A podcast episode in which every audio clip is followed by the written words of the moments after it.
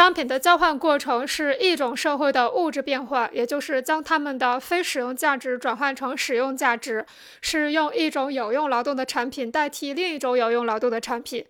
商品交换过程包含着矛盾的对立统一关系。商品的发展并没有消除这些矛盾，而是为这些矛盾的运动提供了解决的办法。商品交换过程是在两个相互对立、互为补充的形态变化中实现的，即从商品转化为货币，又从货币转化为商品。商品的这两个形态变化就是商品所有者的两种行为，前者是卖，后者是买。这两种行为的统一就是为买而卖。因此，商品的交换过程是在。W 到 G 到 W，也就是商品到货币再到商品的形式变换中完成的。从这种形式运动的物质内容来说，从这种运动形式的物质内容来说，就是商品换商品，即社会劳动的物质变换。一旦这种物质变换的结果达到，其过程本身也就结束。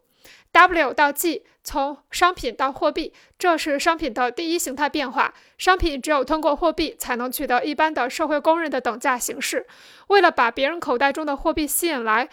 商品必须对货币所有者具有使用价值。也就是说，用在商品上的劳动应该是社会有用劳动的耗费，是社会分工的一部分。但在资本主义生产方式下，社会分工是生产者自发形成的。每一个商品生产者都无法决定商品的生产和交换，也就是不能保证商品都能变成货币。对每一个商品所有者而言，对一个商品者所有而言，金代替了他所拥有的商品；对另一个商品所有者而言，商品代替了他所拥有的金。我们可以明显发现，商品和金交换了，但商品只是同自己的一般价值形态交换，金只是与它的使用价值的特殊形态交换。它们之间的交换，从商品所有者角度来看是卖，从货币所有者角度来看是买。我们可以说，买就是卖。W 到 G，同时也是 G 到 W。G 到 W 从货币到商品，这是商品的第二形态变化，也可称之为最终的形态变化。这个形态变化是比较容易实现的，因为货币是社会公认的一般等价物，而是绝对可以出让的商品。如果考察商品的总形态变化，我们就会发现，这个总形态变化是由两个互相对立、互为补充的运动组成：W 到 G 即卖，G 到 W 即买。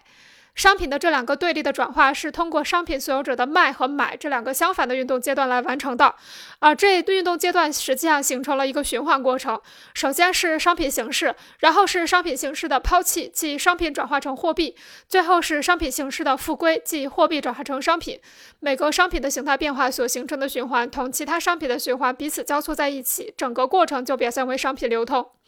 无论是在形式上还是实质上，商品流通和直接的产品交换都存在很大区别。直接的产品交换是产品之间互相交换，卖和买处在同一过程。在商品流通中，商品所有者之间并不是以物易物，他们必须先把自己的商品卖出，获得货币，然后再用货币购买自己所需的商品。在这里，流通过程是持续的，它不会在使用价值换位和转手后就结束，货币也不会在一种商品的形态变化系列中退后出就消失。商货币也不会在一种商品的形态变化系列中退出后就消失，它将不断地停留在商品空出来的流通位置上。